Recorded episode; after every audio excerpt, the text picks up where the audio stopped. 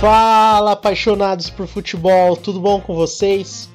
Meu nome é Gustavo Reisen e sejam muito bem-vindos a mais um episódio do podcast Crônicas da Bola. Preciso nem falar sobre o atraso desse episódio, né?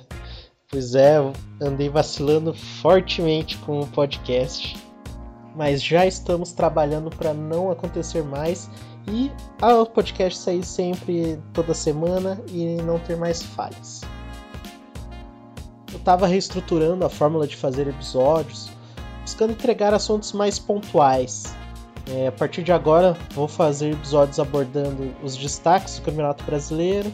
Também farei um giro pelos campeonatos europeus, né, falando sobre Premier League, La Liga Espanhola, UEFA Champions League e outros.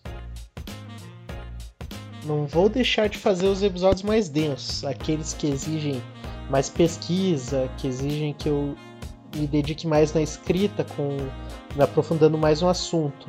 Não é isso. Ele só não vai ser toda semana como era antes. Eu percebi que faltaram algumas informações nestes tipos de episódios. Se eu tivesse tido mais calma, se a preocupação de ter que lançar toda semana não teria falhado, não teria deixado passar uma informação importante. Então, passado todas essas desculpas, vamos em frente.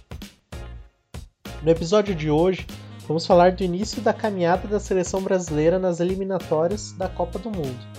Como foi a primeira convocação do Tite, o que esperar dessa nova caminhada rumo à Copa de 2020 e também falar algumas curiosidades das campanhas anteriores do Brasil nesse período que precede o maior evento de futebol do planeta Terra.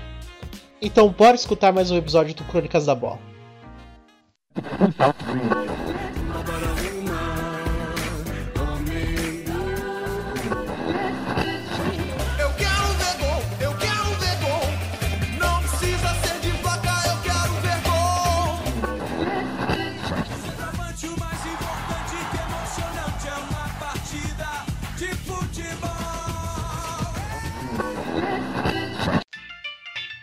Depois de sete meses de atraso devido à pandemia, as eliminatórias para a Copa do Mundo de 2022 no Catar vão começar nesta semana. A seleção brasileira estreia dia 9 de outubro na Neoquímico Arena, em São Paulo, às 21 horas e 30 minutos, horário de Brasília. O adversário será a Bolívia.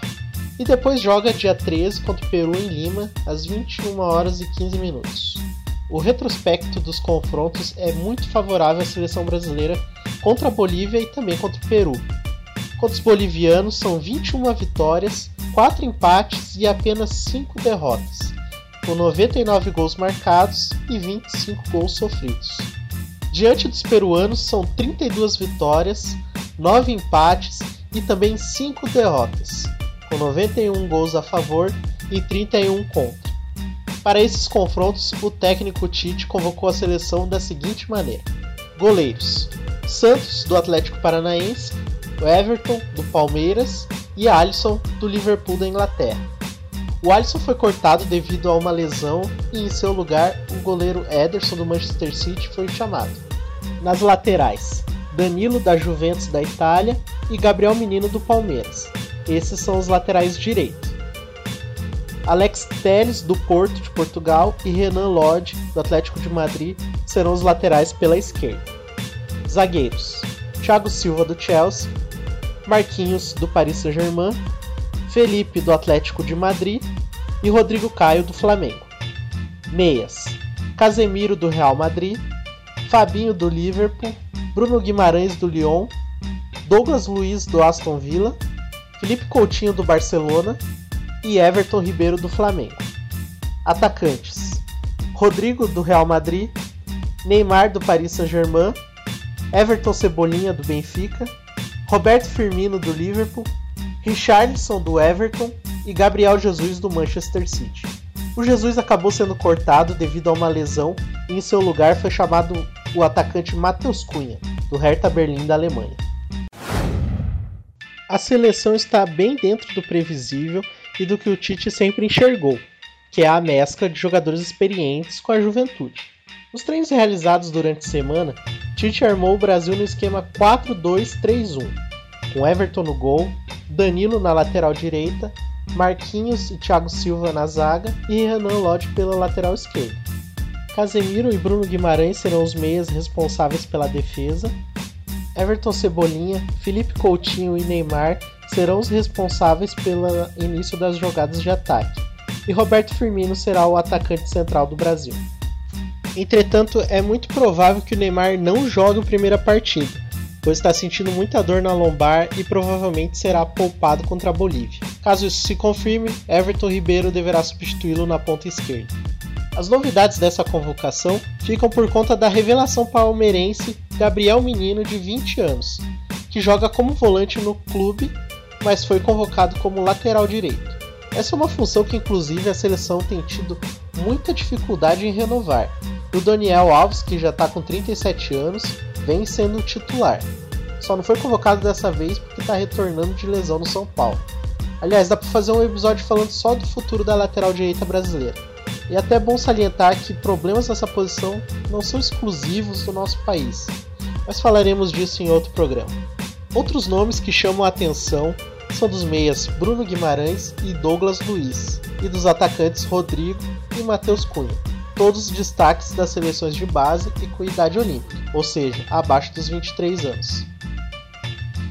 Bruno Guimarães se destacou no Atlético Paranaense sendo campeão paranaense, campeão da Copa do Brasil e também da Copa Sul-Americana.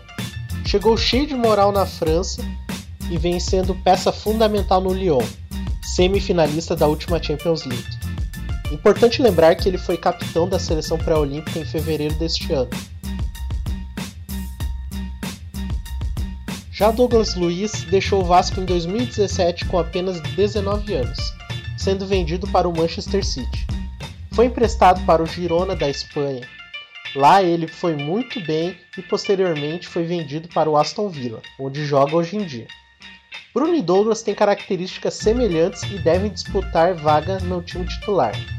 Eles são o que chamamos de volante moderno, que é aquele meia que marca, mas que também tem a capacidade de iniciar as jogadas de ataque e finalizar de média a longa distância para o gol. Rodrigo do Real Madrid já é bem conhecido no Brasil. Ele se destacou rápido no Santos, estreando no time profissional com apenas 16 anos em 2017. Em 2018, virou titular do time praiano e tornou-se o jogador brasileiro mais novo a marcar um gol na história da Copa Libertadores da América, com apenas 17 anos, 2 meses e 6 dias. O Real Madrid pagou a bagatela de 45 milhões de euros, ou se preferir, 193 milhões de reais. E desde 2019 ele joga no time merengue. Ele não é titular absoluto da equipe, mas é frequentemente utilizado pelo técnico Zidane e já meteu 3 gols em uma partida da Champions, o famoso hat-trick contra o Galatasaray da Turquia, e se tornou o brasileiro mais novo a marcar um gol na Liga dos Campeões da UEFA, aos 18 anos e 301 dias. Já Matheus Cunha nem jogou profissionalmente no Brasil. Oriundo das categorias de base do Coritiba, o jogador nem chegou a estrear no profissional do clube, sendo vendido para o Sion da Suíça por menos de 2 milhões de euros. Na Suíça, ele se profissionalizou e foi o artilheiro da equipe na temporada 2017-2018. Já em 2018, ele foi vendido para a equipe alemã RB Leipzig, onde não foi titular absoluto mas seguiu se destacando como uma espécie de 12 jogador. Ele até fez um golaço que concorreu ao prêmio Puskas, rodou o mundo, foi um baita golaço onde ele dribla os jogadores com uma facilidade e encobre o goleiro. Em busca de espaço, Matheus Cunha foi para o Hertha Berlim em 2020 pelo valor de 20 milhões de euros. Na nova equipe alemã, ele usa a camisa 10 e vem sendo o destaque da temporada com 12 jogos e 7 gols. Ele vem sendo o artilheiro também da seleção pré-olímpica, somando 14 gols em 16 jogos disputados com a amarelinha. As convocações da seleção nunca agradam todos. Sempre tem uma peça ou outra que a imprensa e a torcida reclamam.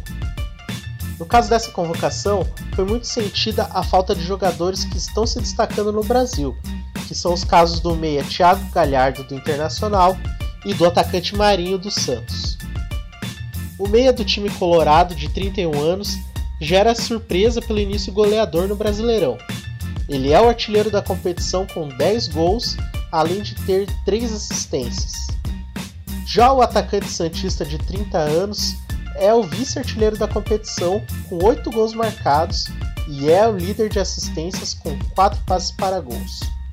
A cultura das últimas décadas na seleção brasileira busca ter em seu plantel jogadores que se destacam na Europa, sobrando pouco espaço para os destaques nacionais. Nas últimas décadas tivemos vários exemplos. Jogadores como Dudu, ex-Palmeiras, foi um dos top 3 do Brasil ao longo dos anos, sendo líder técnico e campeão da Copa do Brasil de 2015, Campeonato Brasileiro de 2016 e 2018. Temos também o Gabigol, que já foi artilheiro da Copa do Brasil três vezes, artilheiro do Campeonato Brasileiro duas vezes, artilheiro Libertadores, Carioca, enfim. E também tivemos o seu companheiro de time Everton Ribeiro, que agora voltou para a seleção, mas que antes, mesmo vivendo momentos gloriosos no Cruzeiro em 2013, 2014, ele era pouco lembrado. O Brasil tende a ter uma eliminatória mais tranquila dessa vez. Nas últimas eliminatórias para a Copa de 2018, a seleção brasileira passou por apuros nas seis primeiras rodadas sob o comando do então técnico Dunga.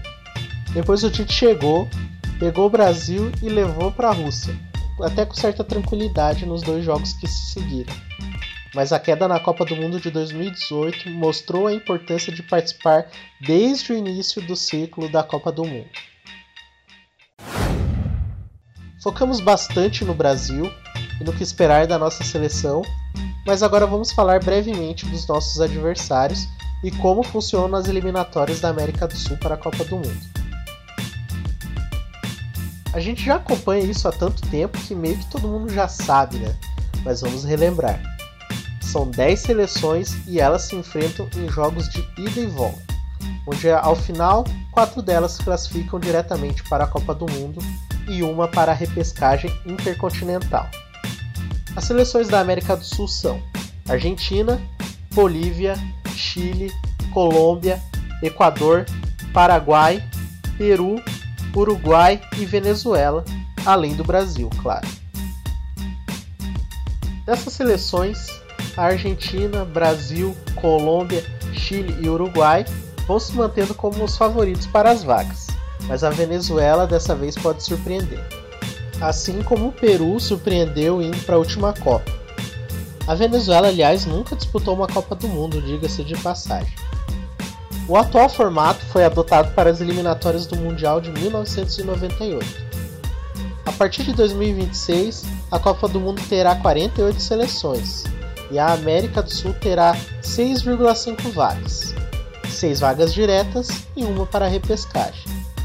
Isso significa que a Comembol pode rever o modelo de disputa para tentar manter a competição atrativa, já que podemos ter nas rodadas finais várias seleções garantidas na Copa antecipadamente, o que perderia um pouco da graça da competição. Há a expectativa de que o atual ciclo seja o último de várias estrelas sul-americanas, como o jogador Messi, Falcão Garcia, Guerreiro e Soares. Eles já estão com idades acima dos 30 anos e em tese 2022 será a última possibilidade de disputar uma Copa do Mundo. O argentino, por exemplo, terá 39 anos em 2026, o que dificulta confirmar agora, em 2020, né, que ele terá condições físicas para chegar lá. Nunca podemos duvidar de um extraterrestre, é bom lembrar, mas a idade chega para todos. Na pesquisa que realizei para fazer este episódio, vi algumas curiosidades acerca da nossa seleção na história das eliminatórias que eu achei bem legal e vou dividir com vocês. Vocês sabiam que o Brasil nunca perdeu uma partida das eliminatórias da Copa jogando como mandante? Pois é, jogando em casa, o Brasil fez 56 partidas, sendo 44 vitórias, 12 empates e nenhuma derrota. No total, somando jogos em casa e jogos fora, o Brasil disputou 110 partidas, tendo 68 vitórias, 30 empates e apenas 12 derrotas. No total, marcou 239 gols e tomou apenas 70. A maior vitória foi contra a Bolívia pelo placar de 8 a 0 nas eliminatórias para a Copa de 1978. E a maior derrota foi para o Chile, pelo placar de 3 a 0 nas eliminatórias para a Copa de 2002. Zico e Romário disputaram três eliminatórias e são os maiores artilheiros do país na competição, com 11 gols cada. Do atual plantel, Gabriel Jesus, cortado nessa convocação por causa de lesão, e Neymar são quem se destacam no quesito. São 7 gols para o atacante do Manchester City e 6 gols para o atacante do PSG. É importante destacar que todos esses gols de ambos os atacantes foram nas eliminatórias da Copa de 2018. Essa foi a única eliminatória disputada por ambos. Então, basta os dois repetirem o mesmo desempenho da última vez, passarão a serem os maiores artilheiros do Brasil nas eliminatórias da Copa do Mundo. Algo que chamou bastante a minha atenção foram os números baixos de nomes consagrados como Pelé e Ronaldo. Entretanto, pesquisando a fundo, descobri que isso se deve porque ambos disputaram apenas uma eliminatória cada um. Pelé foi para a Copa de 58 sem ter disputado os jogos, apenas a Copa Roca e amistosos, e assim ele conseguiu ser chamado para disputar a Copa. Nas Copas de 62 e 66, o Brasil não precisou disputar as eliminatórias porque era o atual campeão. Naquela época era assim: ganhou a Copa, estava garantido na próxima. Então, o Brasil ganhou a Copa de 58, não precisou disputar as eliminatórias para 62. Ganhou de 62, não precisou disputar para a de 66. Então o Pelé passou por três Copas sem ter disputado uma única vez as eliminatórias. Foi então que em 70 Pelé disputou pela única vez o torneio de qualificação para aquela Copa daquele ano, onde fez seis gols nos seis jogos que atuou uma bela média, um gol por jogo. Ronaldo teve trajetória semelhante até. Fenômeno foi para a Copa de 94 como uma aposta, um jovem atacante que tinha se destacado no Cruzeiro. Ele nem sequer jogou as eliminatórias da Copa, não tinha jogado nenhum jogo oficial pelo Brasil. Ele apenas fez amistosos com a seleção e assim conseguiu convencer o técnico Paeira para ir para a Copa do Mundo de 94. Ele acabou não jogando nenhum jogo da Copa, mas ainda assim foi campeão com o Brasil. E como o Brasil foi campeão em 94, não foi necessário disputar a competição para se classificar para a Copa de 98. Já no ciclo da Copa de 2002, Ronaldo passou a maior parte do tempo machucado, tendo disputado nesse período somente a Copa América de 99 pelo Brasil. Ele foi preparado para jogar somente a Copa de 2002, chegar em perfeitas condições para ser o camisa 9 e atacante titular da seleção. No final, todo mundo sabe o que aconteceu: redenção, artilharia e o título mundial de pentacampeão. A partir daquela Copa, o campeão nos classificava mais automaticamente para a próxima Copa. Sendo assim, Ronaldo só viria a jogar as eliminatórias da Copa do Mundo de 2006 e ele representou bem. A gente tem uma memória de que ele faltou muitos jogos da seleção durante esse ciclo, porque ele pediu dispensa várias vezes, é verdade. Mas ele pediu dispensa de Copa América, Copa das Confederações, mas nas eliminatórias ele estava sempre lá. Ele foi o artilheiro da competição com 10 gols em 14 jogos que disputou. Então, se for colocar em porcentagem, tanto Pelé quanto Ronaldo foram muito bem nas eliminatórias da Copa. O só o problema é que eles não disputaram muitos jogos. Então é isso, meus amigos. Vamos torcer bastante para a seleção brasileira. Eu sei que muito, muitos da torcida, muitos brasileiros, eles ainda sentem muito aquele 7 a 1 que a gente sofreu contra a Alemanha e distanciou muito a torcida da seleção. Mas a vitória na última Copa América, disputada aqui no Brasil, já começou a gerar um outro tipo de relacionamento, tentando criar um vínculo novamente com a seleção. Então vamos torcer para que a gente garanta vaga já na próxima Copa do Mundo, porque o Brasil é a única seleção a participar de todas as edições. Foram 21 torneios disputados até hoje. O Brasil é o maior campeão, tendo 5 títulos mundiais. Então vamos acompanhar a seleção, a evolução do time. Até 2022 muitos jogadores ainda vão ser trocados, ser convocados. É possível surgir alguma nova promessa nesse meio caminho, novos destaques. E a gente vai estar aqui na torcida para que a gente chegue firme no Qatar e consiga trazer o tão sonhado Hexa para casa. Fechou? Chegamos ao fim deste episódio do podcast Crônicas da Bola.